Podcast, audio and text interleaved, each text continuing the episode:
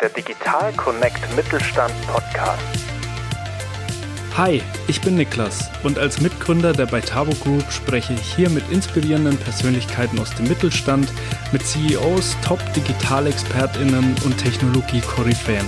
Dabei immer im Fokus der Mehrwert für den Mittelstand.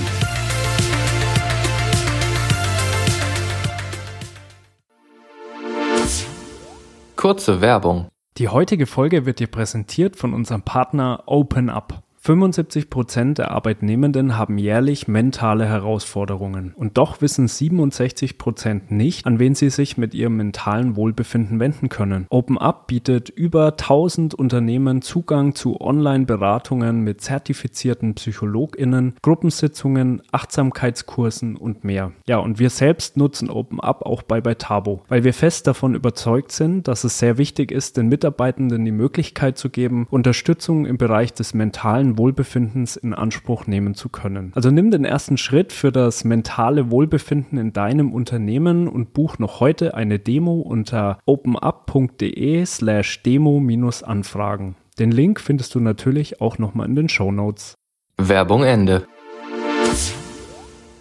Hi und herzlich willkommen zu einer neuen Folge des Digital Connect Mittelstand Podcasts von Beitabo. Ja, in der heutigen Folge spreche ich mit Thilo Hergarten, Leiter Digitalisierung bei der Spedition Emmons. Emmons wurde 1928 gegründet und hat seinen Hauptsitz in Köln. Mit 3650 Mitarbeitenden und 310 Lkw erbringt der innovative Mittelständler an über 114 Standorten in 15 Ländern Leistungen im Bereich Transport und Logistik. Ja, ich freue mich sehr darauf, mit Thilo darüber zu sprechen, wie man bei Emmons das Thema strategische Digitalisierung Digitalisierung verortet, welche Projekte und Aktivitäten man vorantreibt, was dabei gut und was vielleicht etwas weniger gut funktioniert und wie die Digitalstrategie und Vision insgesamt aussieht. Jetzt aber erstmal herzlich willkommen hier im Digital Connect Mittelstand Podcast und schön, dass du dabei bist, lieber Thilo.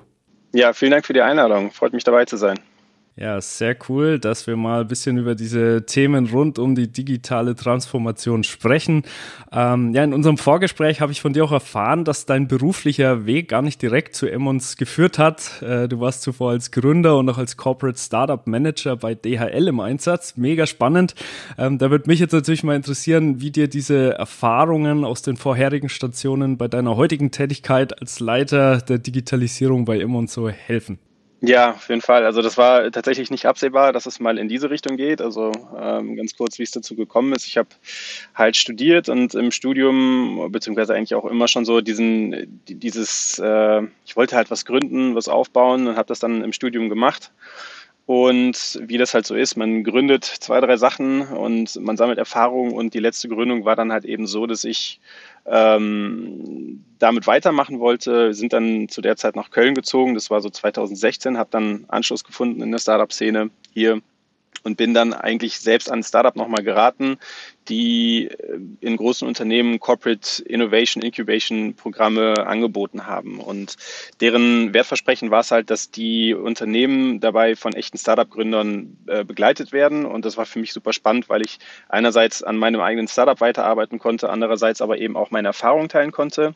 Habe das dann gemacht und fand super spannend, irgendwann dann auch äh, mich dazu entschieden, das quasi in der Hauptsache weiterzumachen, wollte aber gerne die Seite wechseln, weil immer so von außen in so Projekte reinzugehen, für wenige Monate nur, man kennt es selber, die Mitarbeiter, die, die gehen dann nach diesem Projekt wieder in die Linienfunktion und dann war es das meistens mit der Innovation und das wollte ich halt vermeiden, indem ich der Überzeugung war, dass ich von innen heraus mehr machen kann. Und äh, hatte dann, wie du schon gesagt hast, äh, die Gelegenheit zur Deutschen Post DL nach Bonn zu gehen. Super cool, weil es halt ein weltweit tätiges Unternehmen, ein Konzern und wir da Projekte hatten mit Mitarbeitern überall rund um den Globus. Und ähm, genau, wie mir das hilft, sozusagen diese beiden Welten miteinander äh, zu vereinen, ist halt einfach, ähm, ich glaube, dieses wirklich selbst erlebt haben zu gründen, diese Erfahrung zu sammeln, was es bedeutet, was man tun muss, äh, welche Wege man gehen muss als Gründer und auf der anderen Seite dann eben aber auch in einem Corporate zu arbeiten, Corporate-Strukturen kennenzulernen, Entscheidungswege, Entscheidungsprozesse, auch diese politischen Spielchen, die man kennt, einfach das kennenzulernen und dann einen Weg zu finden, wie man beides miteinander vereinbaren kann, dass man diese Geschwindigkeit und Agilität von Startups eigentlich ganz gut in so einen Kontext mit einbetten kann. Und das ist das, was mir bei Emmons auf jeden Fall sehr, sehr stark hilft und weshalb ich dankbar bin, beide Perspektiven zu haben. Ja, kann ich mir sehr gut vorstellen, äh, dass du quasi in beide Welten da mal eingetaucht bist und da super wertvolle Erfahrungen mitgenommen hast. Äh, man hat ja dann Anfang 2021 bei Immons auch die Entscheidung getroffen, dass man Digitalisierung wirklich ganz stark vorantreiben möchte und noch weiter ausbauen und strukturieren möchte. In dem Zuge bist du dann ähm, ja zu Immons gekommen, äh, hattest damals so die, die Aufgabe, so verstehe ich zumindest, den Grundstein für die Digitalisierung im Unternehmen so zu legen ähm, stelle ich mir auch ziemlich herausfordernd vor. Ich meine, gerade in so einem äh, erfolgreichen Mittelständler, der ja auch schon äh, recht lange besteht, wo es äh, sicherlich auch historisch gewachsene Strukturen gibt, ähm, da wirklich mit Digitalisierung anzufangen, in Anführungszeichen, ist, denke ich, sehr, sehr äh, herausfordernd. Dementsprechend, wie, wie hast du das gemacht? Also wie hast du da den, den Grundstein gelegt und wie hast du die, die Strukturen da so initial ähm, aufgebaut? Ja, also was du gerade beschrieben hast, das war wirklich auch eine der Fragen, die ich mir gestellt habe, bevor ich die Entscheidung getroffen habe, ob ich dann auch diese Stelle antreten möchte, weil es ist was anderes, in einem, in einem Konzern das Ganze zu machen oder halt wirklich auch in einem immer noch großen Unternehmen, aber ne, fast 100 Jahre Tradition, auf die wir hier blicken, da sind halt einfach jetzt nochmal eine andere Form der Unternehmenszugehörigkeit, der Kultur, die in diesem Unternehmen ist und das kann auch ein Brett sein, was so dick ist, dass man dann am Ende dann doch auch nicht mehr bohrt. Also da habe ich mir schon auch wirklich viele Gedanken zu gemacht. Und am Ende fand ich aber diese Chance sehr, sehr cool, weil es eben genau diese beiden Herzen meiner Brust irgendwo angesprochen hat etwas in diesem Unternehmen zu gründen, quasi diesen Digitalbereich und auf der anderen Seite aber eben auch das Ganze mit einem großen Unternehmen zu tun, mit den Erfahrungen, mit den Ressourcen, mit den Mitarbeitern. Und ich muss sagen, was eigentlich schon ein Grundstein war, der sich ergeben hat, bevor ich angefangen habe, für den ich sehr, sehr dankbar bin, ist, dass sich die komplette Führungsebene des Unternehmens und auch inklusive Gesellschafter und Aufsichtsräte, Geschäftsführung und so weiter, die haben sich auf eine digitale Lernreise begeben, die war zweiteilig. Das heißt, sie haben sich erstmal damit auseinandergesetzt, was bedeutet überhaupt Digitalisierung. Und wir reden jetzt hier nicht von Prozessen, die automatisiert werden, sondern wirklich von strategischer Digitalisierung draußen am Markt, Marktveränderungen, Technologien, die zum Einsatz kommen und, und, und. Einfach um hier ein Verständnis zu schaffen das heißt, was sind agile Methoden? Wie arbeiten Startups? Warum können Startups so erfolgreich sein? Haben auch welche kennengelernt und haben dann eigentlich die Entscheidung getroffen, wir wollen quasi diesen Bereich selbst aufbauen und dann jemanden dafür gesucht, wo ich dann glücklicherweise ins Spiel gekommen bin. Und wir haben dann auch eben in dieser Runde die strategischen Eckpfeiler nochmal für uns definiert. Das heißt, wie wollen wir als Emmons eigentlich Digitalisierung betreiben, nah oder weit weg vom, vom Kerngeschäft und so weiter. Und das heißt, ich musste diesen Schritt schon mal nicht mehr machen, zu sagen, hey Leute, ich erzähle euch jetzt grundsätzlich erstmal, was ist eigentlich Digitalisierung und hoffe, dass ihr das alles versteht, dass ich dann was tun kann, sondern das war schon da und da wurde ich dann auch schon mit einbezogen in diesen Prozess und das war sehr, sehr gut und sehr, sehr wichtig für mich, überhaupt hier loslegen zu können. Aber nichtsdestotrotz bist du erstmal der Einzige in diesem Bereich, fängst dann da an, sitzt in deinem Büro alleine und fragst dich, was mache ich denn jetzt eigentlich? Weil man muss auch sagen, ich hatte sehr, sehr früh extrem freie Hand in der Ausgestaltung dessen, was wir da definiert haben, was wir grundsätzlich erstmal tun wollen, aber das war ja High Level. Und dann, dann sitzt du da und dann denkst du dir, okay, dann habe ich irgendwie mal äh, zurückgeblickt auf die vergangenen Jahre, was ich halt im Innovations-, Inkubationsbereich gemacht habe, sowohl als Startup als als äh, Corporate habe dann relativ schnell halt gesagt, okay, Richtung Inkubation wird sich das erstmal bewegen, aber von Anfang an auch wirklich extrem stark auf diesen Punkt kulturellen Wandel fokussiert, weil du hast zwar die Führungsebene abgeholt und ich bin auch der Meinung, Innovation, Digitalisierung in Unternehmen funktioniert oder wird ermöglicht top-down. Das heißt, wenn das Management dagegen ist, dann wird kein Mitarbeiter kommen und sagen, hey, ich mache aber jetzt was super Innovatives, wenn sie wissen, ich stelle mich eigentlich gegen, gegen meinen Chef. Und auf der anderen Seite muss es aber von den Leuten kommen, die wirklich an den Problemen sitzen, die bei den Kunden sitzen, die, die hören, worüber sich die Leute, die Kollegen, die Mitarbeiter, die, die, die Kunden beschweren, um daraus eben innovative Ansätze zu generieren. Und deswegen war es mir von Anfang an auch einfach extrem wichtig, hier hinzugehen und an einem kulturellen Wandel zu arbeiten, Workshops anzubieten, Infoveranstaltungen anzubieten, mich äh, zu den Regelmeetings von anderen Abteilungen mit dazu zu wählen, einzuwählen, um einfach über das Thema Digitalisierung zu sprechen, um äh, Vorbehalte, um Ängste auch abzubauen, dass es jetzt nicht darum geht, irgendwelche Arbeitsplätze abzubauen, sondern wirklich gemeinsam mit den Kollegen etwas Neues zu schaffen, neue Potenziale zu schaffen und voranzutreiben. Mhm. Ja, das, da stecken, denke ich, sehr viele wertvolle Punkte drin. Also zum einen mal, auch ich bin der Meinung, wie, wie auch du, ähm, Digitalisierung letztlich in voller Konsequenz kann man nicht komplett wegdelegieren aus Sicht des C-Levels. Ähm, wenn die nicht dahinter stehen, wenn die nicht auch die volle Überzeugung haben, das Thema wirklich strategisch vorantreiben zu wollen, dann rennt man immer wieder gegen Mauern. Ähm, ich meine, letztlich geht's ja doch viel auch um Weiterentwicklung und Veränderung bei Digitalisierung. Und wenn da nicht das Commitment des C-Levels mit drin ist, dann ja, braucht man im Endeffekt gar nicht, gar nicht wirklich anfangen. Ähm, deswegen ganz, ganz wichtiger Punkt. Also kann ich nur dick und fett unterstreichen. Und äh, was ich auch super finde, ist, dass du auch von Anfang an dran gedacht hast, okay, es geht hier schon darum, neue Projekte, vielleicht auch Technologien irgendwie in irgendeiner Form mit zu integrieren. Aber ganz entscheidend ist eben auch der kulturelle Aspekt, die Menschen mitzunehmen. Einerseits C-Level wichtig, andererseits, wie du sagst, gefällt mir sehr gut, die Leute, die am Ende wirklich im operativen Tagesgeschäft tätig sind, die, die muss man auch abholen den muss man auch erklären, was, was bedeutet das jetzt, dass wir Digitalisierung vorantreiben. Und ähm, ja, deswegen, ich glaube, das sind tatsächlich die, die ganz entscheidenden Punkte. Ähm, und deswegen gefällt mir das, das Vorgehen sehr gut. Ich finde auch die Metapher irgendwie cool, wie du so in deinem Büro gesessen warst und dir so dachtest, okay, Digitalisierung, jetzt, jetzt äh, soll ich hier das mal vorantreiben. Was, was mache ich da eigentlich? Äh, auch da interessant, dass du gesagt hast, okay, ich, ich gucke auch mal auf meine persönlichen Erfahrungen, was, was habe ich in der Vergangenheit mitgenommen. Ja, und dann äh, die ganz entscheidenden entscheidenden Faktoren hier aus meiner Sicht äh, gut identifiziert und das Ganze auf einen guten Weg gebracht. Ähm, ja, letztlich ist natürlich jetzt auch die große Frage, wie, wie sieht äh, Digitalstrategie heute bei euch aus? Also äh, im Endeffekt, ich sag mal so zwei, zwei Jahre, zweieinhalb Jahre später, wo steht ihr heute? Was ist der Status quo bei euch?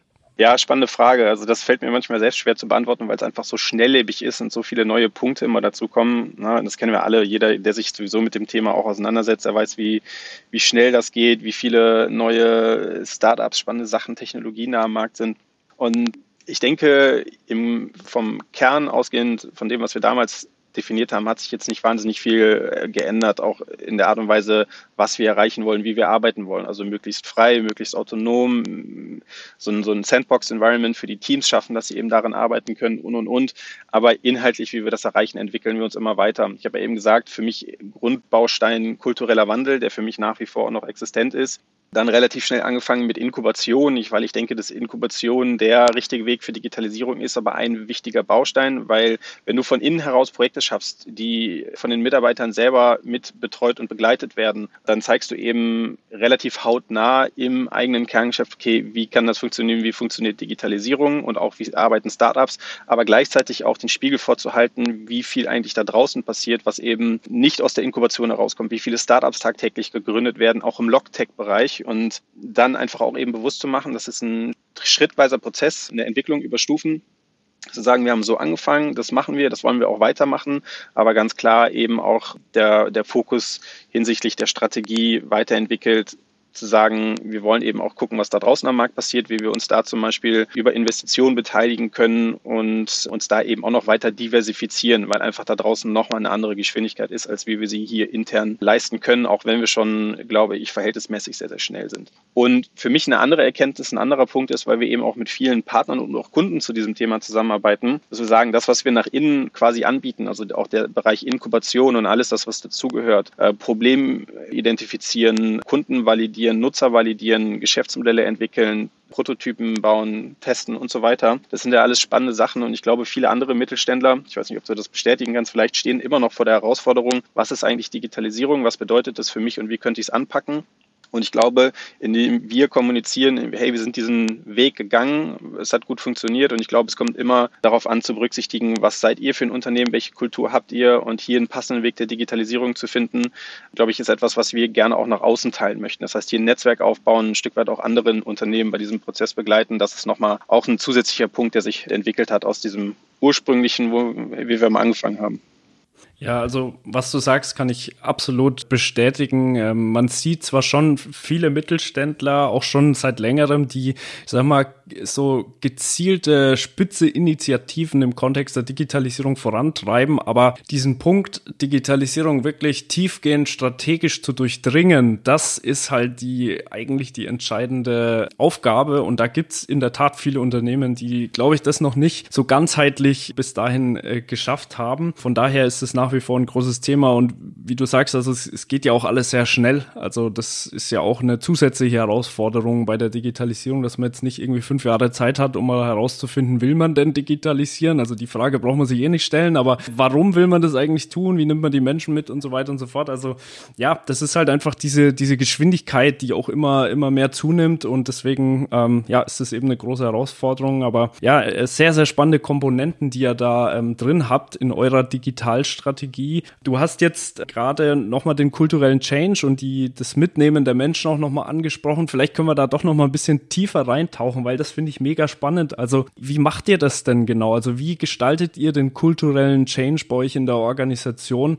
Ähm, wie, wie, welche Instrumente habt ihr auch, um den Mitarbeitenden näher zu bringen? Ja, dass sie lernen müssen, sich fortlaufend zu verändern, weil das ist ja gerade diese große Herausforderung, wo, wo die Mitarbeitenden oft ja relativ stark dagegen arbeiten oder vereinzelt zumindest. Ne? Ja, ja, absolut. Also ich, also grundsätzlich glaube ich, geht es auch mal wieder mit dem Punkt los, den wir jetzt gerade vorher besprochen haben, mit der Strategie. Und ein Kernelement dieser Strategie ist halt erstmal so, was ist überhaupt, ne, was ist die Vision, wo willst du hin? Und die zu kommunizieren und dass wir jetzt eben nicht sagen, unser Ziel mit der Digitalisierung ist es einfach effizienter zu werden und, und, und Ressourcen einzusparen, sondern wir haben ja damit angefangen, sehr einfach, wir wollen die Zukunftsfähigkeit des Unternehmens sichern. Das klingt jetzt relativ banal und ich glaube, das möchte eigentlich jeder, der in diesem Unternehmen arbeitet, auf seine Weise, indem man einen guten Job macht. Auf der anderen Seite wollen wir das aber natürlich dann nochmal spezieller im Kontext Digitalisierung machen und äh, was ich dann auch immer gerne sage, ist, wir wollen uns nicht von der Digitalisierung leiten lassen müssen, in Anführungszeichen, weil da einfach was passiert und wir einfach nur schauen, wie wir reagieren, sondern wir wollen eben die Welt der Digitalisierung gerade im Logistikbereich mitgestalten.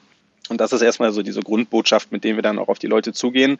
Und ich hätte es ja eben schon gesagt, also wir machen einfach extrem viele Workshops, sind unterwegs, fahren zu den Niederlassungen. Und ich glaube, das ist einfach auch nochmal ein wichtiges Element zu zeigen. Wir sind jetzt nicht die Zentralisten, die darauf warten, dass ihr zu uns kommt, weil wir haben hier super wichtige Sachen zu tun, sondern wir fahren auch mal raus, wir gucken uns die Niederlassungen an, wir hören uns die Probleme an oder die Ideen, die die Mitarbeiter haben und dann arbeiten wir daran gemeinsam. Das heißt, hier wirklich sehr viel zu kommunizieren auf der einen Seite, und für mich ein wichtiger Punkt auch einfach transparent zu sein, dass wir über alles das, was wir tun und machen, kommunizieren, dass wir den Projektfortschritt kommunizieren, dass die Leute nicht das Gefühl haben, da ist gerade eine Blackbox und ich weiß eigentlich gar nicht, was die machen, sondern wir haben dann relativ schnell auch mit dem zentralen Projekt- und Prozessmanagement zusammen eine Plattform aufgebaut, wo alle Projekte drin sind, wo alles steht, wo jede, jedes Update auch nochmal geteilt wird, sowohl positive Sachen als auch negative Sachen, einfach damit alle die Möglichkeit haben, darüber zu lesen, zu lernen, was da passiert und auch mit den entsprechenden Leuten in Kontakt zu treten, weil oft ist eben auch das der Punkt, wer ist eigentlich dafür verantwortlich am Ende des Tages, also hier maximale Transparenz zu schaffen und dann einfach immer auch immer wieder wiederholen, warum es wichtig ist, darüber nachzudenken, was wir tun und warum es eben auch wichtig ist, diese Geschäftsmodelle zu entwickeln. Das sind so diese klassischen Beispiele aus den ganzen Innovationspräsentationen, die man ja alle schon gehört hat, aber die meiner Meinung nach auch einfach immer noch relevant sind, dass man kundenzentriert arbeiten muss, handeln muss und es nicht dieses too big to fail gibt, dass wir sagen, wir sind so ein großes Unternehmen, ich glaube, das Logistik ist ein sehr gutes Beispiel dafür, weil in den vergangenen Jahren kamen so viele ähm, Online-Geschäftsmodelle, äh, Frachtenbörsen und so weiter, von denen die klassischen Spediteure und Logistiker dachten, ja, die machen ja was anderes als wir und ähm, mit denen haben wir nichts zu tun. Wir verkaufen unsere Produkte weiterhin, äh, wie wir es gewohnt sind. Und am Ende des Tages hat man dann doch gemerkt, da passiert viel. Und ich glaube, da ist natürlich auch bei einigen schon mal das Verständnis gekommen, ja, Digitalisierung, aber darüber hinaus einfach viele Beispiele am Markt von gescheiterten großen Unternehmen, die am Ende nicht digitalisiert haben oder vielleicht in eine falsche Richtung digitalisiert haben. Das heißt auch hier sich nicht immer nur auf eine Sache zu versteifen, sondern eben auch viel experimentieren, viel testen, am Ende dann rausfinden, was funktioniert und dabei unterstützen und begleiten wir halt einfach die Kollegen, die diese Ideen haben, aus unserem Emmons Digital Kernteam heraus in Kooperation. Und das machen wir einfach äh, sehr, sehr viel. Plus erfahren wir auch eine sehr große Wertschätzung eben auch durch Kunden, durch Partner.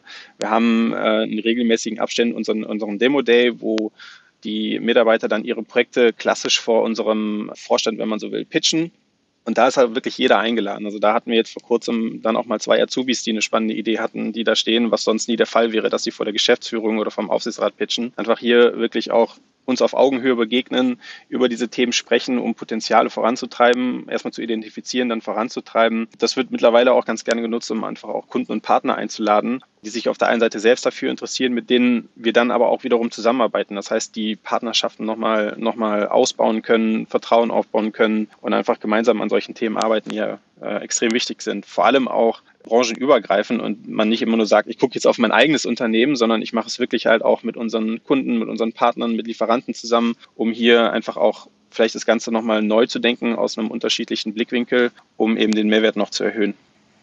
Ja, was mir da super gut gefällt, ist auch bei der Frage, wie man die, die Menschen mitnimmt. Du sagst, ihr macht Workshops. Also wahrscheinlich auch ganz bewusst keine Seminare oder Schulungen, sondern wirklich Workshops. Das heißt, Menschen, Menschen einbeziehen, Menschen mitgestalten lassen. Also wirst du mir vielleicht äh, auch zustimmen, aber wir sagen auch immer, hey, wenn du die Menschen für die Veränderung gewinnen willst, dann lasse die Veränderung mitgestalten.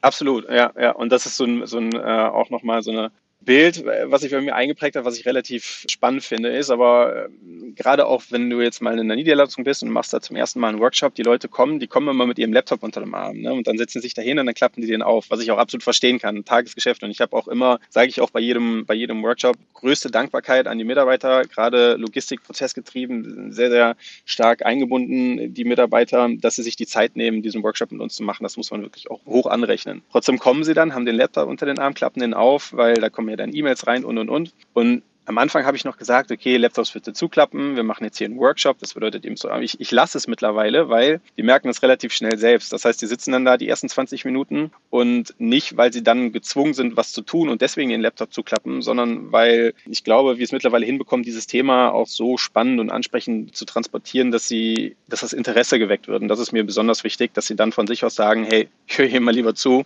als dass ich jetzt irgendwelche Mails abarbeite. Und für mich immer so dieses, ja, wirklich die Leute dann mitnehmen, ein Verständnis dafür aufbauen, dass sie von sich aus sagen, okay, ich habe jetzt Lust, äh, daran mitzuarbeiten und auf der anderen Seite muss man aber auch wirklich ganz klar sagen, nicht jeder muss digitalisieren oder der Innovationsguru im Unternehmen werden. Und wenn so ein Workshop dafür da ist, dass du da 20 Leute sitzen hast, von denen drei Leute am Ende sagen, ja, habe ich jetzt verstanden, ist für mich aber jetzt gerade nicht relevant, dann kann man niemanden dazu zwingen. Wenn du die 17 anderen abgeholt hast, dann wunderbar. Und wenn dann nochmal zwei dabei waren, die sagen, ich habe Bock auf ein Thema oder ich treibe das jetzt voran, dann hast du auf jeden Fall, dann hast du gewonnen.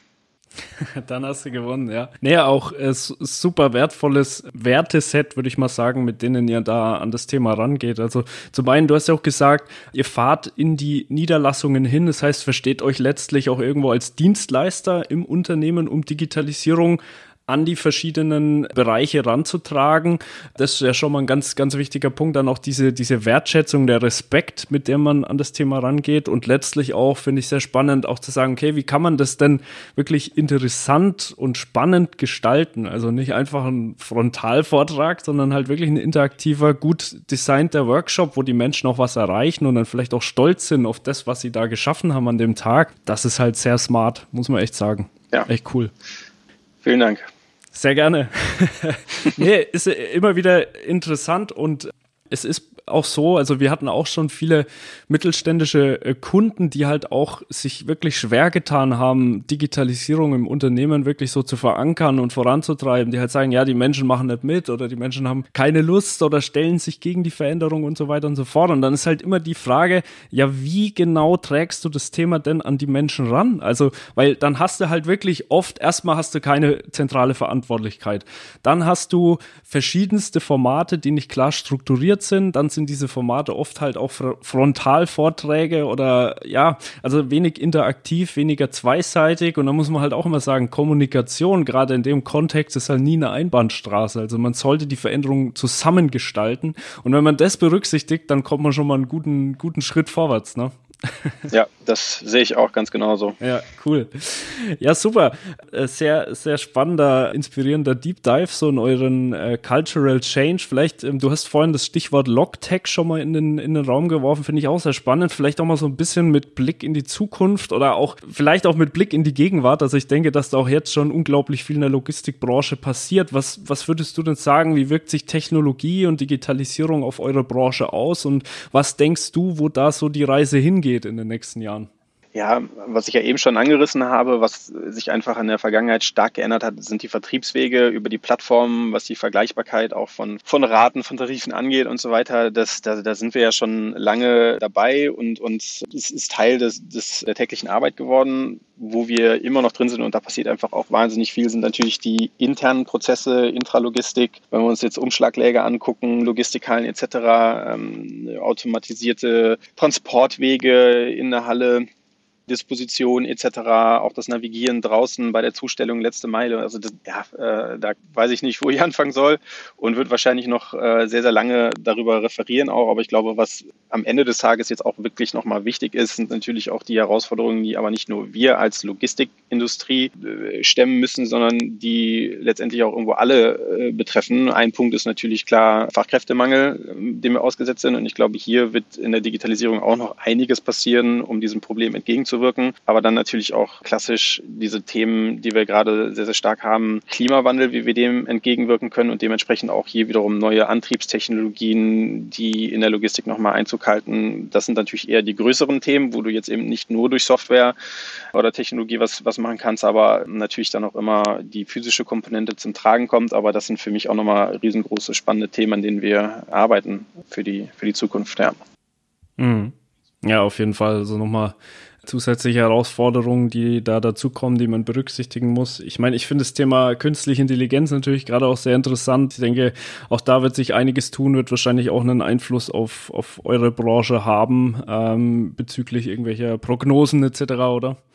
Ja, hat es, hat es jetzt äh, schon, hat es im, im, im Vertrieb, hat es bei der Auswertung von Daten, Optimierung von Prozessen natürlich ganz extrem. Also künstliche Intelligenz. Aber das ist wiederum so, also für mich wirklich auch ein Gesetzesthema, dass das einfach noch viel, viel häufiger zum Tragen kommt, äh, was wir nutzen können. Einfach, ja, das, das wird definitiv so sein. Also künstliche Intelligenz ist natürlich so ein bisschen auch die, die Basis von vielem, woran wir arbeiten, ne? gerade äh, wenn es um die Prozesse geht, um die Auswertung von Daten.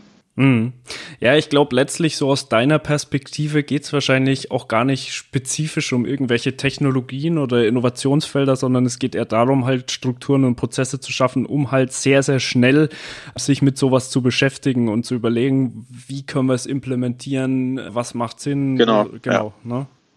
Also am Ende des Tages ist es ja nicht so, dass wir jetzt die, das sage ich dann auch immer bewusst, wir sind ein Logistikunternehmen und wir werden jetzt nicht übermorgen zu einem Tech-Konzern werden, weil da gibt es eben extrem viele andere und das müssen jetzt auch nicht immer nur Logistik-Startups sein, das können auch einfach Startups, Unternehmen sein, die eben mit dieser Technologie arbeiten. Wichtig ist, glaube ich, einfach nur zu wissen, welche Technologien gibt es, wie vielversprechend sind diese Technologien und wie können sie uns helfen. Das heißt, letztendlich, das ist auch so dieser klassische Accelerator-Ansatz, wenn man so will, dass wir sagen, hey, wir haben vielleicht auch einfach Use Cases, Problemstellungen identifiziert und arbeiten dann auch mit den, mit den Startups zusammen. Nicht, weil wir jetzt dann selber diese Technologie wollen, sondern weil wir einfach wichtige Partner haben, mit denen wir das vorantreiben können, die halt auch wiederum Experten auf ihrem Gebiet sind. Und das ist so unsere Philosophie, wie wir das auch gerade in der Inkubation vorantreiben, dass wir, wenn wir ein Projekt identifizieren, aus dem wir ein Geschäftsmodell stricken möchten, dann ist es nicht so, dass wir, wie gesagt, sagen, okay, dann stellen wir jetzt zwei Entwickler dafür ein, die dann das inhaltlich vorantreiben, sondern wir gehen gezielt hin und suchen uns dann Unternehmen draußen am Markt, idealerweise Startups, um mit denen zusammenzuarbeiten und dann eben auch zu sagen, wir wollen das mit euch auf Augenhöhe weiterentwickeln. Ihr helft uns wirklich auch dieses Produkt äh,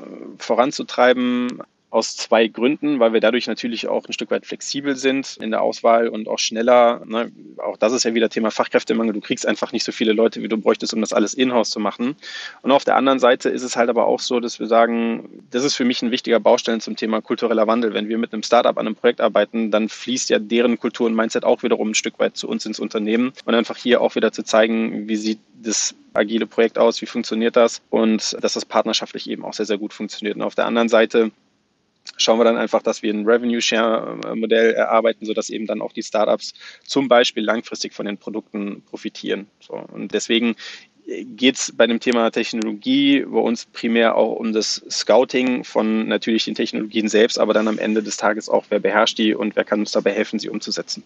Ja, super cool, wie multidimensional ihr da die Projekte auch angeht. Ich finde es jetzt gerade am, am, Thema Startup, zum einen hast du eben mit Ziel Revenue Share ähm, natürlich einen wirtschaftlichen Aspekt, natürlich auch eine gewisse Zukunfts Sicherheit vielleicht, ähm, wenn sich Märkte sehr schnell verändern, mehrere Standbeine etc. Auch das ist in der heutigen Welt ja sehr, sehr wichtig. Dann aber auch, was du sagst, so das ganze, ja, ich nenne es mal agile Mindset oder Startup-Mindset, so Dinge schnell, effizient, ressourceneffizient vorantreiben, äh, an den Markt gehen, MVP-Gedanke etc. und so weiter. Das ist, ja, das ist halt ein Top-Ansatz, weil man einfach nicht nur einen Punkt berücksichtigt, sondern mehrere und dadurch natürlich auch viel schneller ist. Und ja, Geschwindigkeit ist halt auch einfach das A und O heutzutage, ne?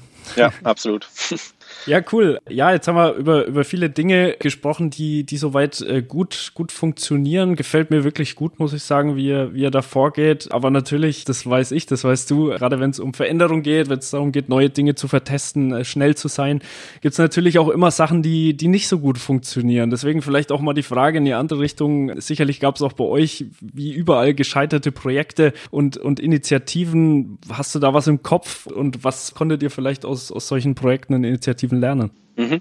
Also jetzt hart gescheitert, kann ich zum Glück sagen, ist noch keins, aber natürlich haben wir unsere Erfahrungen gemacht, aus denen wir lernen können. Also das grundsätzlich ist es natürlich einmal der Vorteil, wenn du als Digitaleinheit ein Stück weit abgekapselt bist von den Prozessen in deinem Unternehmen, dann hast du natürlich sehr viel Freiraum, Dinge schnell voranzutreiben. Auf der anderen Seite musst du natürlich auch wieder den Schulterschluss finden mit den regulären Projekten, mit dem Management dieser Projekte und vor allem auch mit der IT und ihren Ressourcen da drin. Das heißt, wenn Schnittstellen gebaut werden und und und, brauchst du natürlich immer nochmal die Kollegen auf der, auf der internen Seite. Und ich denke, da haben wir auf jeden Fall gelernt, dass eine äh, enge Abstimmung extrem wichtig ist, weil wir ja eher dann noch dazu beitragen, dass wir die Ressourcenengpässe noch ein bisschen äh, verschärfen und da ist es einfach wichtig, dass man von vornherein kommuniziert und noch früh. Und das hätte man vielleicht an der einen oder anderen Stelle auch noch früher tun können, zu sagen, hey, wir setzen uns mal mit den Verantwortlichen zusammen, schauen, welche Projekte haben wir, welche Ressourcen sind da in absehbarer Zeit irgendwo notwendig, dass man die frühzeitig mit einplant und hinterher nicht dafür sorgt, dass der Frust eigentlich entsteht, dass er sagt, okay, jetzt klappt nicht, dauert noch länger und, und, und. Also das ist definitiv ein Punkt, die interne Abstimmung, Ressourcenplanung der Projekte, sofern sie auch mit intern notwendig sind, sollte man definitiv ganz früh berücksichtigen. Mm, in einem anderen Projekt, da habe ich auf jeden Fall auch gelernt, das war für mich auch nochmal so ein kultureller Aspekt. Wenn du so lange am Markt bist, dann hast du auch langjährige Partner, auch Technologiepartner, mit denen du das eine oder andere umgesetzt hast, was gut funktionieren kann, was aber auch manchmal einfach nicht mehr so gut ist, weil du vielleicht schon ewig lange zusammenarbeitest und äh, das vielleicht für innovative Projekte, die du möglichst agil voranbringen willst, nicht mehr so das Richtige ist. Und da standen wir einmal vor der Entscheidung, machen wir es mit dem, ich sage jetzt mal, alten Partner oder machen wir es mit dem neuen innovativen Startup? Und da waren wir einfach an einem Punkt, dass wir gesagt haben, nee, dann machen wir es doch lieber mit dem alten Partner. Also unterm Strich, glaube ich, waren wir nicht mutig genug, einfach hier auch nochmal einen Wechsel voranzutreiben und zu sagen, das machen wir, was am Ende dazu geführt hat, dass das Projekt einfach enorm langsam äh, oder was, was das Projekt enorm verlangsamt hat und wir das meiner Meinung nach hätten schneller und besser umsetzen können, was jetzt auch gar nicht zwingend an dem Partner liegt. Das möchte ich jetzt an der Stelle auch nicht nur in den Fokus setzen, sondern einfach ganzheitlich, dass man auch wirklich einfach bewusst mal neue Wege gehen muss um frischen Wind in diese Sachen reinzubringen. Das ist ein wichtiger Punkt. Und auch der letzte Teil vielleicht, das war jetzt vor kurzem eine Erkenntnis bei einem der Projekte,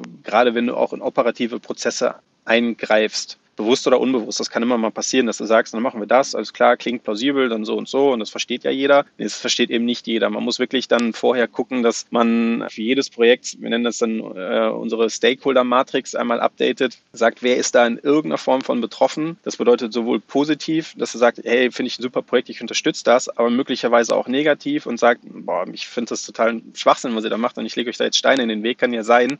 Aber du musst einfach alle abholen, um allen erstmal eine Fläche zu bieten, zu reagieren, Kritik äußern zu dürfen und eben auch abzuholen. Das und das haben wir vor, mit wem müssen wir da sprechen, sind da alle mit dabei, weil auch hier kann es sonst wieder dazu kommen, dass, ah, jetzt wurde ich nicht abgeholt, äh, jetzt habe ich dabei erstmal keine Zeit für und dann bleiben solche Themen eben liegen. Also es klingt immer so einfach, aber Kommunikation ist einfach das A und O.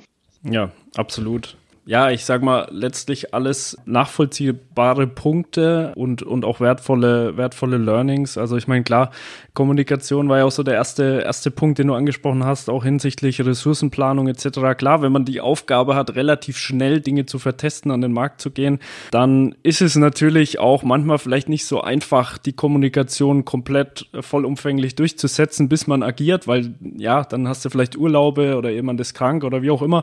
Da wartest, da kannst du dann auch nicht warten, irgendwie zwei, drei Wochen, bis sie jetzt was umsetzen und so weiter. Deswegen, klar, kann ich, kann ich gut nachvollziehen. Trotzdem sollte man, wie du sagst, halt den, den Weg finden, um die Leute alle abzuholen. Auch beim dritten, äh, dritten Thema, was du gerade angesprochen hast. Ähm, ich meine, kann ich mich auch gut mit identifizieren. Wir bauen Software und Apps, um Prozesse zu digitalisieren. Das heißt, da geht es letztlich ja auch genau um dieses Thema. Was wir halt immer machen, ist wirklich großflächiges User-Testing mit Klick-Prototypen.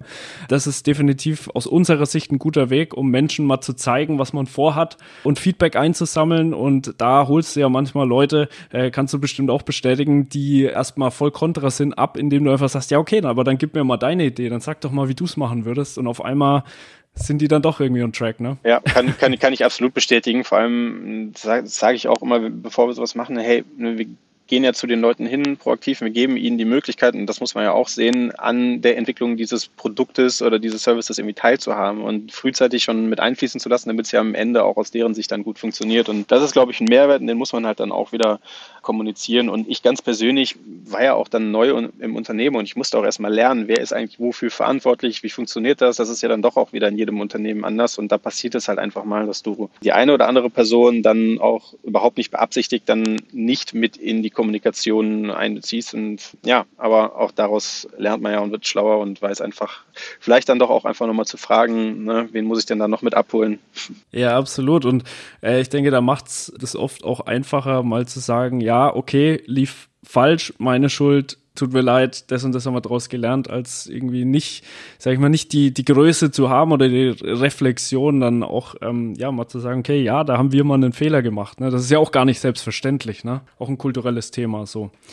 Ja, ähm, ein, ein Thema, das ich unbedingt auch gerne nochmal ansprechen möchte, du hast es auch schon äh, ein, zwei Mal genannt, auch so das Thema Fachkräftemangel, weil ich auch glaube, dass äh, das ja in der Zukunft eines der größten Probleme sein wird, was wir gerade hier in unserem Land haben. Ich glaube, ich habe mal gehört, 2030 fehlen uns fünf Millionen Fachkräfte in diesem Land. Das ist natürlich schon eine, eine Hausnummer. Wie, wie geht ihr generell mit diesem Thema um? Warum lohnt sich vielleicht auch bei euch zu arbeiten? Was macht euch da, da besonders? Ja, wir haben das Thema natürlich auch, gerade im Bereich der Fahrer. Da äh, stehen wir vor einem ganz großen Problem demografischer Wandel. Es werden in Zukunft immer weniger Fahrer, die im Unternehmen sein werden. Auf der anderen Seite schwierig, neue zu bekommen. Da haben wir ein spannendes Projekt, das heißt Why Not Logistics. Da äh, fokussieren wir uns genau auf dieses Thema. Das ist aus der HR-Abteilung entstanden und setzt sich auch selber wirklich den, den Hut davor, was die in kürzester Zeit, die gibt es jetzt seit gut einem Jahr schon geschafft haben, dass wir sagen, wir, äh, klar, es gibt Unternehmen, auch digitale äh, Startups und so weiter, die helfen dir dabei, Mitarbeiter aus dem Ausland zu akquirieren. Das ist aber dann meistens auch EU-Ausland und wir gehen halt hin und sagen bewusst nicht EU-Ausland. Das heißt, wir sind jetzt primär ähm, in, in Afrika unterwegs, weil wir da einfach durch die Personalabteilung einen sehr guten Draht hin haben und äh, da geht es um das Thema, dass wir eben Leuten, die auch eine Perspektive im Ausland suchen, die gerne nach Deutschland zum Beispiel kommen möchten, sagen, hey, du kannst hier einsteigen als Berufskraftfahrer und das machen vor Ort noch einen Sprachkurs. Da arbeiten wir dann mit Partnern zusammen, mit Instituten, die dann diese Sprachkurse auch anbieten, dass das Niveau dann halt eben auch passt, dass sie qualifiziert sind, kommen dann rüber, werden hier integriert, kriegen hier ein Apartment gestellt, werden hier in die Gemeinschaft integriert. Das heißt, in den Niederlassungen, in denen sie dann eingesetzt werden, dass dann eben auch vor Ort die Gemeinden abgeholt sind, dass da Leute aus dem Kongo in dem Fall dann sind. Das sind ja alles, das ist ein, sehr, sehr umfangreiches Projekt und vieles, an das man denken muss. Aber wie gesagt, die haben im April vor einem Jahr gestartet und wir haben jetzt letzte Woche Mittwoch die sieben Kandidaten aus dem Kongo hier begrüßen dürfen. Und das war einfach so ein cooles Gefühl, das zu machen, äh, weil es sich einfach sehr, sehr sinnvoll anfühlt. Du halt eine, eine Perspektive hier äh, gibst und natürlich, dass das auch große Entbehrung für die Leute bedeutet, aber dass sie trotzdem den Mut haben, das zu machen. Also in, in, in vielen Facetten ein sehr beeindruckendes Projekt, was langfristig natürlich uns auch im Bereich des äh, Fahrermangels und Fachkräftemangels dienen soll, weil wir natürlich nicht nur Fahrer darüber ausbilden können, sondern eben auch Lageristen und so weiter und wir auch mit Partnern zusammen dieses Thema noch viel, viel breiter denken können, dass wir zum Beispiel auch in Richtung Pflegeberuf gehen können. Jetzt ist es ein politisches Thema, dass man sagt, okay, ähm, das ändert nicht die Gesamtsituation, die wir in Deutschland haben, dass bestimmte Berufe unterbezahlt sind, dass bestimmte Rahmenbedingungen nicht stimmen. Aber ich glaube, grundsätzlich tragen wir zu einer Verbesserung bei und können natürlich dann auch vielleicht langfristig bestimmte Themen ansprechen und auch hier strukturell zu einer Verbesserung beitragen. Aber wie gesagt, ein extrem spannendes Thema und ähm, das ist auf jeden Fall das, wie wir uns jetzt akut damit beschäftigen. Und auf der anderen Seite Seite bin ich natürlich froh, wenn ich hier sagen kann, warum es sich lohnt, zu Immons zu kommen, weil ich einfach glaube, wir sind ein sehr großes Unternehmen, wir sind aber kein Konzern, also vor allem nicht von der Kultur her. Wir sind ein sehr, sehr ähm, familiäres Unternehmen und auch der Umgang unter den Kollegen, unter den Mitarbeitern, der ist einfach extrem angenehm und freundschaftlich. Und ich glaube, das ist sehr, sehr schön und auch nicht selbstverständlich, dass man das in vielen anderen Unternehmen findet. Und ich glaube, das ist ein wichtiger Punkt, dass man hier im Unternehmen einfach viel Flexibilität, viel Freiheit hat, auch Dinge anzustoßen. Wir sind gerade in einem sehr starken Umbruch. Allein sieht man ja an der, an der Digitalisierung, an der Strategie, was wir hier tun, wo wir angefangen haben, wo wir hinwollen. Und das zieht sich eben auch durch das Unternehmen in vielen anderen Bereichen. Deswegen lohnt es sich auf jeden Fall mal ähm, mit uns zu sprechen, wenn man Interesse hat. Und unabhängig vom Unternehmen ist einfach die Logistikbranche eine meiner Meinung nach sehr, sehr zukunftssichere Branche, weil ähm, ja, das haben wir in Corona gesehen. Es ist mit das Rückgrat der Gesellschaft. Wenn keine Logistik da ist, dann werden keine, keine Sendungen mehr zugestellt und alles das, was dahinter steht. Man kriegt oft selten Einblicke da rein, aber es ist ein wahnsinnig spannendes Thema und allein deswegen lohnt es sich. Absolut, ja. Ja. Ähm, jetzt möchte ich aber trotzdem ein Thema noch mal kurz ansprechen, weil mich das auch immer wieder mal so ein bisschen beschäftigt, weil ich sehe da ein gewisses, ähm, ja, ich würde fast sagen, Paradoxon, dass gerade in der Logistikbranche so viele Fahrer gesucht werden. Also klar kennt man auch von anderen äh, Logistikunternehmen. Aber auf der anderen Seite, wenn du mal so Richtung KI, autonomes Fahren denkst und so weiter, hast du ja auch eine Perspektive, dass LKWs zumindest perspektivisch irgendwann mal autonom fahren können. Wie, wie, wie geht das zusammen oder wie sind da so die, die Zusammenhänge? Ja, also ich hatte es ja ähm, schon mehrfach gesagt, dass es jetzt nicht unser Ziel ist, die Fahrer äh, bzw. generell Ressourcen einzusparen. Also ich glaube, äh, sollte es soweit kommen, dass wir, ich, ich bin mir sicher, das wird eines Tages der Fall sein, dass wir autonom nicht nur fahrende Autos, sondern auch LKWs und Platooning und alles das, was es da gibt, was zu, zu äh, ist eine extrem spannende Entwicklung. Und man sieht es ja pilotweise auch schon in einzelnen Städten, wo dann Autos wie Drohnen gesteuert werden. Kann ich mir übrigens zum Beispiel auch sehr, sehr gut vorstellen, als Pilotlase sozusagen auf den, auf den Höfen der einzelnen Niederlassungen, dass zum Beispiel dann Brückenfahrzeuge oder vielleicht auch Stapler dann gar nicht mehr vor Ort gesteuert werden müssen, sondern woanders. Und das ist schon der erste Punkt. Also ich glaube, auch hier wieder ist es eine schrittweise Entwicklung und das, bevor wir diesem, bei diesem Punkt sind, dass wir komplett autonom autonom fahren. Glaube ich, würde es erstmal einen Übergang geben, dass wie eine Art Drohne das Ganze gesteuert wird. Dann brauchst du die Fahrer natürlich auch immer noch. Ne? Die müssen dann natürlich nochmal anders geschult werden. Und bis wir soweit sind, dass wir autonom fahren können, und ich hoffe, da tut sich auch politisch noch einiges, dass die Rahmenbedingungen für eben diesen Einsatz solcher Technologien auch noch äh, verbessert werden, bin ich der Meinung, dass wir so viele andere Tätigkeiten haben, dass man entweder entscheiden kann, möchte ich eine Umschulung machen und eine andere Funktion im Unternehmen finden oder habe ich vielleicht auch dann eine andere Perspektive. Aber ich bin der festen Überzeugung, dass wir Arbeit als solche genug haben werden, um auch da wiederum was zu finden, bis wir diesen Punkt erreicht haben. Ja, zu tun gibt es mit Sicherheit auch in der Zukunft genug für die Menschen. Von daher gute Perspektive. Ja, Thilo, eine, eine letzte ganz allgemeine Frage noch an dich. Ich stelle die immer ganz gerne am Ende der Interviews und gerade in so hochdynamischen Zeiten wie aktuell extrem spannend, da mal deine Perspektive drauf zu hören. Was würdest du denn sagen, so in den kommenden zehn Jahren, was ist entscheidend für vor allem mittelständische Unternehmen, um allgemein wettbewerbsfähig zu bleiben? Mhm. Ja, spannende Frage. Also Teile davon hatten wir eben schon. Also ich glaube, auch ganz wichtig ist es auch und auch immer, weil es, weil es vom Markt her und kundenseitig gefordert wird, in Richtung Klimaneutralität sich zu entwickeln, dass Sendungen klimaneutral zugestellt werden, dass wir hier uns aber so auch technologisch aufstellen können, von der Flotte her, von den Gebäuden, von den Prozessen und so weiter, dass es immer noch wirtschaftlich ist natürlich. Darüber hinaus, um zukunftsfähig zu bleiben, glaube ich, auch über die eigenen Unternehmensgrenzen hinwegdenken. Das heißt, auch mit anderen Partnern im Netzwerk, wofür die Logistik ja sowieso prädestiniert ist, aber auch zu denken, zu arbeiten, noch verstärkt und eben auch nicht nur auf dieser operativen Seite, sondern eben auch mit Technologieunternehmen und am Ende des Tages dann auch zu schauen, wie entwickelt sich das? Wo sind schrumpfende Märkte, wo sind wachsende Märkte und eben auch möglicherweise kerngeschäftsnahe, auch digitale Geschäftsmodelle und kerngeschäftsferne digitale Geschäftsmodelle, in die man möglicherweise auch investieren sollte, um einfach sich ein, ein größeres Portfolio aufzubauen und zu diversifizieren aus der zumindest digital strategischen Sicht glaube ich, ist das extrem wichtig. Super, ja, absolut extrem wertvolle äh, Punkte. Nochmal zum, zum Abschluss kann ich, äh, auch das kann ich nur so unterstreichen. Ähm, ja, super, Thilo, ich danke dir ganz herzlich für die Einblicke. Also aus meiner Sicht Immons wirklich ein, ein tolles Unternehmen. Hab viele Dinge mitgenommen. Äh, vielleicht kurz nochmal, was ich äh, generell so übergreifend klasse finde bei euch. Zum einen mal, dass einfach auch die, die Chefetage, sag ich mal, hinter Digitalisierung, hinter Veränderung steht, hinter Innovation, die Themen auch voranzutreiben, dass man die ja, die Veränderung mit den Mitarbeitenden zusammen mit Respekt, aber auch mit großem Fokus auf eine, ja, eine spannende Gestaltung, dass man es damit äh, vorantreibt, das finde ich super. Und dass man letztlich eben den Mut hat, auch neue Wege zu gehen, neue Branchen anzugucken, ähm, da reinzugehen, zu schauen, was können wir lernen, was können wir mitnehmen. Und ja, diese Ansätze auch sehr multidimensional angeht, äh, gefällt mir sehr gut. Und letztlich muss man auch sagen, Emmons mehrfach preisgekrönt auch, verschiedenste Innovationspreise, ja, wir haben heute ein bisschen äh, mehr noch verstanden, warum. Also hat, hat mir wirklich gut gefallen. Auf jeden Fall war es ein sehr schöner Austausch mit dir, Thilo, und ich, ich danke dir für das wertvolle Gespräch. Ja, hat mir eine Menge Spaß gemacht. Äh, vielen Dank für die Einladung. Vielen Dank auch, dass ich dann darüber berichten darf und, und erzählen darf, was wir machen. Äh, ich mache es immer gerne, weil ich es sehr, sehr wichtig finde und hoffe, dadurch auch wieder ein Stück weit zu, zum Wandel, auch in der Denkweise beizutragen und äh, stehe jederzeit für, einen, für einen Austausch zur Verfügung. Also wer irgendwo Interesse hat oder einen Erfahrungsaustausch gerne mal äh, machen möchte, dann einfach melden und äh, ich freue mich drauf. Vielen Dank. Danke dir. Ja, vielen Dank, dass du diesmal wieder mit dabei warst und bis zum Ende gehört hast. An der Stelle noch ein kleiner Hinweis. Wir würden uns sehr über ein Abo, über eine Bewertung auf Spotify, Apple oder Google Podcast freuen und natürlich auch, wenn du die Folge mit interessierten KollegInnen teilen würdest. Ansonsten schau doch gerne auch mal auf unsere Online-Plattform unter dc-mittelstand.de. Dort gibt es auch viele spannende Artikel rund um die digitale Transformation im Mittelstand.